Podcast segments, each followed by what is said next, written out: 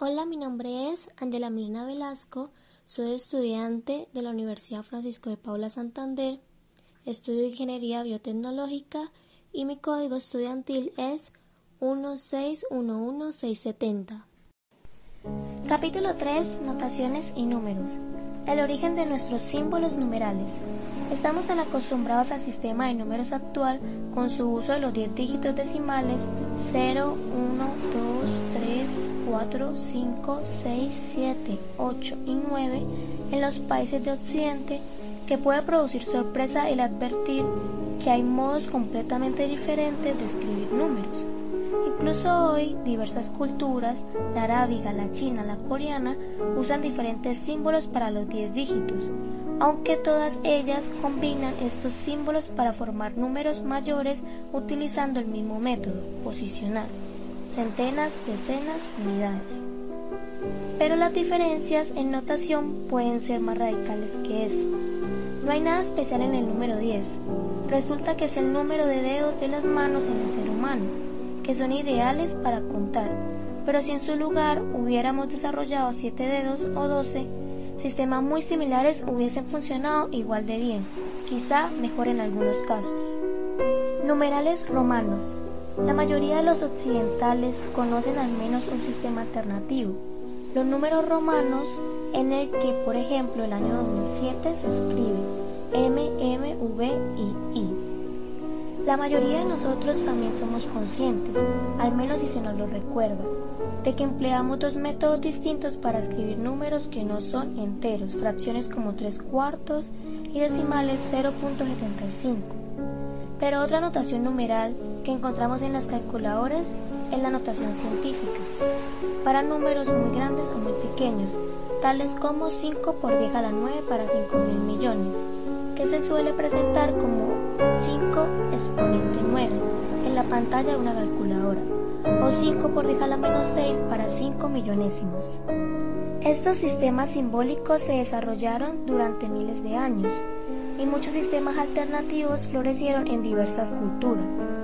Ya hemos encontrado el sistema sexagesimal babilónico, que surgiría de modo natural para cualquier criatura que tuviera 60 dedos y los más simples y más limitados símbolos numerales egipcios, con su extraño tratamiento de las fracciones. Posteriormente, sistemas de base 20 fueron utilizados en América Central por la civilización maya. Solo en tiempos relativamente recientes se decidió la humanidad por los métodos actuales para escribir números, y su uso llegó a establecerse por una mezcla de tradición y conveniencia. Las matemáticas tratan de conceptos, no de símbolos, pero una buena lección de símbolos puede ser muy útil. Numerales griegos. Empezamos la historia de los símbolos numerales con los griegos. La geometría griega supuso una gran mejora sobre la geometría babilónica, pero no así la aritmética griega, hasta donde podemos decir a partir de las fuentes que nos han llegado. Los griegos dieron un gran paso atrás, no utilizaban la notación posicional.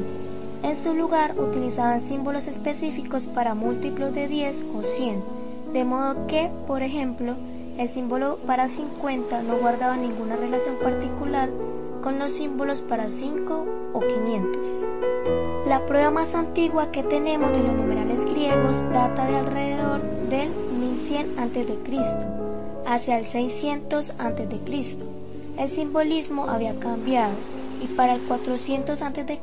había cambiado de nuevo, con la adopción del sistema ático, que recuerda a los numerales romanos. Utilizaba una línea vertical para el número 1, dos líneas verticales para el número 2, tres líneas verticales para el número 3 y cuatro líneas verticales para el número 4. Para 5 se utilizaba la letra mayúscula griega pi, probablemente porque es la primera letra de penta. Análogamente, 10 se escribía como un triángulo, la primera letra de deca. 100 se escribía como H, la primera letra de hecaton.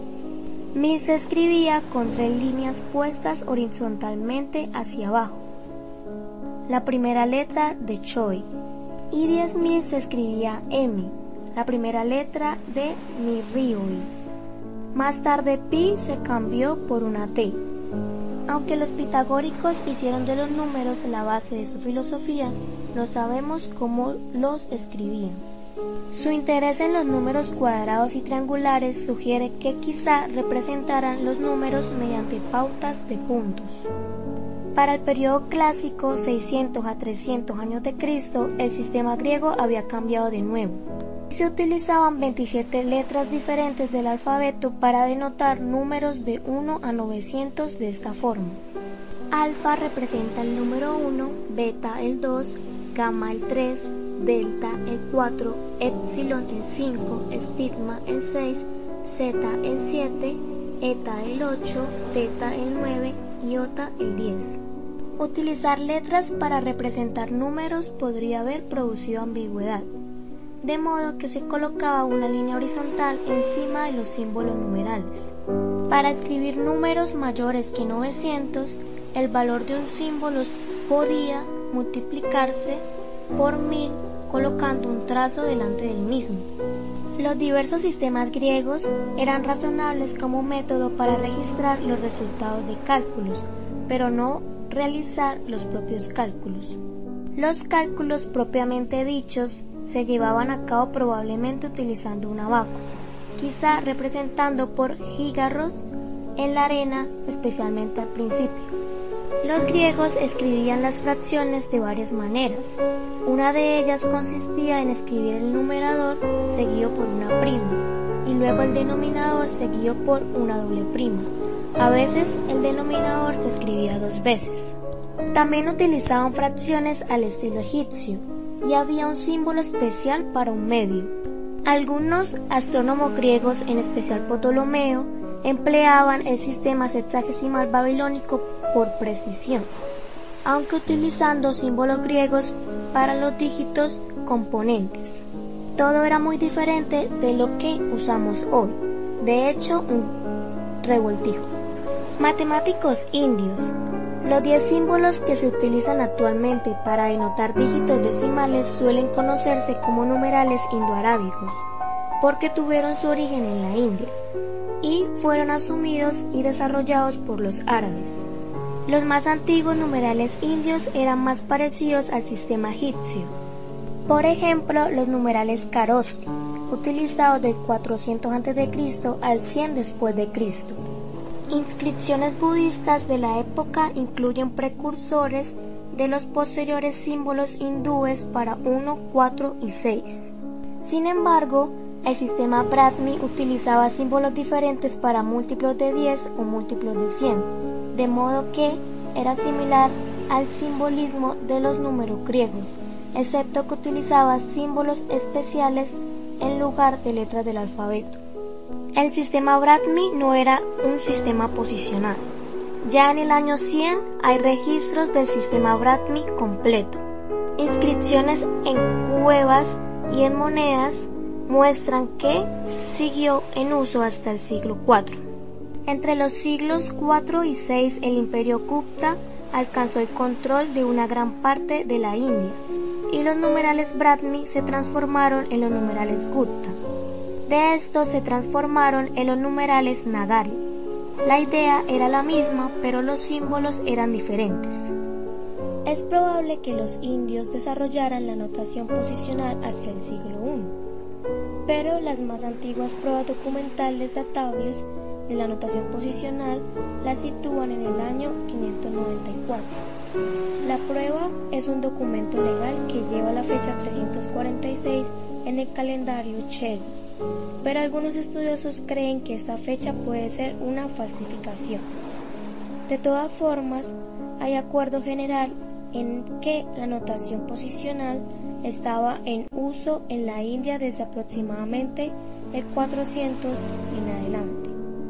Hay un problema al utilizar únicamente los símbolos 1, 9. La notación es ambigua. Por ejemplo, ¿qué significa 25? Podría significar en nuestra notación 25 o 205 o 2005 o 250, entre otros. En notación posicional, donde el significado de un símbolo depende de su posición, es importante especificar dicha posición sin ambigüedad. Hoy lo hacemos utilizando un décimo símbolo, el cero. Las primeras civilizaciones necesitaron un tiempo sorprendentemente largo para reconocer el problema y resolverlo de esa manera. Una razón era filosófica. ¿Cómo puede el cero ser un número cuando un número es una cantidad de cosas? ¿Es nada una cantidad? Otra razón era práctica. Habitualmente quedaba claro por el contexto si 25 significaba 25 o 250 o lo que fuera. En algún momento antes del 400 a.C., se desconoce la fecha exacta, los babilonios introdujeron un símbolo especial para indicar una posición ausente en su notación numeral. Esto ahorraba a los escribas el esfuerzo de dejar un espacio cuidadosamente medido y hacía posible calcular lo que significaba un número incluso si estaba escrito descuidadamente. Esta invención fue olvidada o no fue transmitida a otras culturas y con el tiempo fue redescubierta por los hindúes. El manuscrito Bakchali, cuya fecha es discutida pero se encuentra en algún lugar entre 200 y 1100, utiliza un punto grueso. El texto Jaino Lokavivaga del 458 utiliza el concepto de cero, pero no un símbolo. Un sistema posicional que carecía del numeral cero fue introducido por Aryabhata alrededor del 500. Los matemáticos indios posteriores tenían nombres para cero, pero no utilizaban un símbolo. Primer uso indiscutido de cero en notación posicional aparece en una tablilla de piedra en Jiwailio, datada en el 876. Brahmagupta Mahavira y Bhaskara. Los matemáticos más importantes fueron Aryabhata, nacido en el 476, Brahmagupta, nacido en el 598, Mahavira, nacido en el siglo IX, y Bhaskara, nacido en el 1114. Realmente deberían ser descritos como astrónomos, porque las matemáticas eran entonces consideradas una técnica astronómica. Las matemáticas existentes estaban escritas como capítulos en textos de astronomía, no se veían como una disciplina independiente. Aryabhata nos dice que escribió su libro Aryabhajilla cuando tenía 23 años. Aunque la sección matemática de su libro es breve, contiene un material muy rico un sistema alfabético de numerales, reglas aritméticas, métodos de solución para ecuaciones lineales y cuadráticas, trigonometría, incluyendo la función seno y el seno verso, 1 menos coseno de teta, hay una aproximación excelente, 3,1416 a pi. Brahmagupta fue el autor de dos libros, Brahmas Siddhanta y Kanda Kajaka. El primero es el más importante. Es un texto de astronomía con varias secciones sobre matemáticas, con aritmética y un equivalente verbal del álgebra simple. El segundo libro incluye un método notable para interpolar tablas de senos, es decir, encontrar el seno de un ángulo a partir de los senos de un ángulo más grande y otro más pequeño. ¿Para qué le servía la aritmética? El texto chino de matemáticas más antiguo que se conserva es el Chiu Chan, que data de aproximadamente el año 100. Un problema típico es, dos piculs y medio de arroz se compran por 3 séptimos de un tael. ¿Cuántos piculs pueden comprarse por 9 taels? La solución propuesta utiliza lo que los matemáticos medievales llamaban la regla de 3.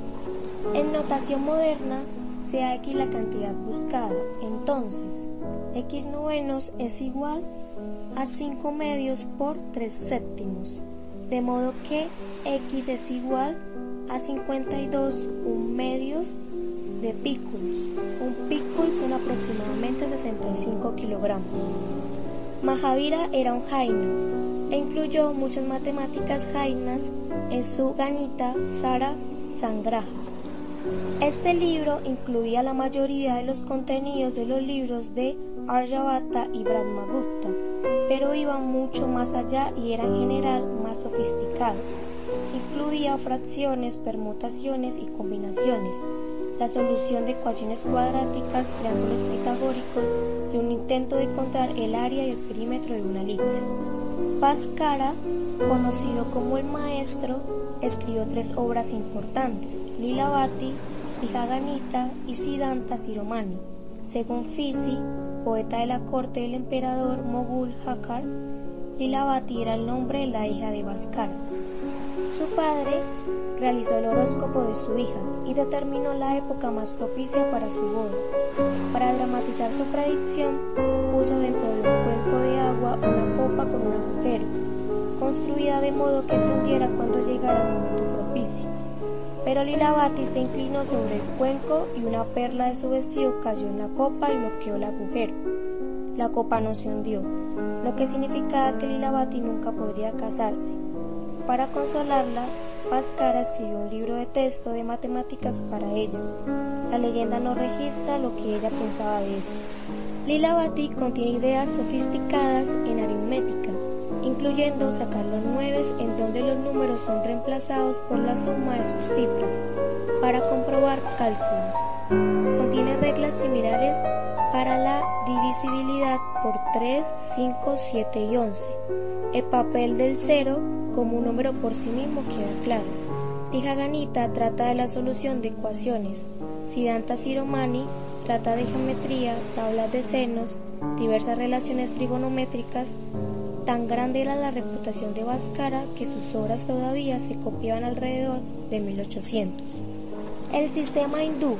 El sistema hindú empezó a difundirse en el mundo árabe antes de que estuviera plenamente desarrollado en su país de origen. El estudioso Severus Sebok escribe de su uso en Siria en el 662. Omitiré toda discusión de la ciencia de los indios, de sus útiles descubrimientos en astronomía y de sus valiosos métodos de cálculo. Solo quiero decir que su cálculo se hace por medio de nueve signos. En el 776 apareció en la corte del califa un viajero procedente de la India y mostró sus habilidades en el método de cálculo Siddhanta, además de trigonometría y astronomía. Parece que la base para los métodos computacionales era el Brahmagupta Siddhanta de Brahmagupta, escrito en el 628, pero cualquiera que fuera el libro fue inmediatamente traducido al árabe. Inicialmente, los numerales hindúes eran utilizados principalmente por estudiosos, los métodos más antiguos siguieron siendo ampliamente utilizados en la comunidad de negocios y en la vida cotidiana arábiga, hasta aproximadamente el año 1000. Pero sobre el cálculo con numerales hindúes de Al-Khawarizmi, en el 825 dio a conocer el sistema hindú en todo el mundo árabe. El tratado en cuatro volúmenes sobre el uso de los numerales indios de Al-Kindi en el 830 aumentó la conciencia de que era posible realizar todos los cálculos numéricos utilizando solo los 10 dígitos.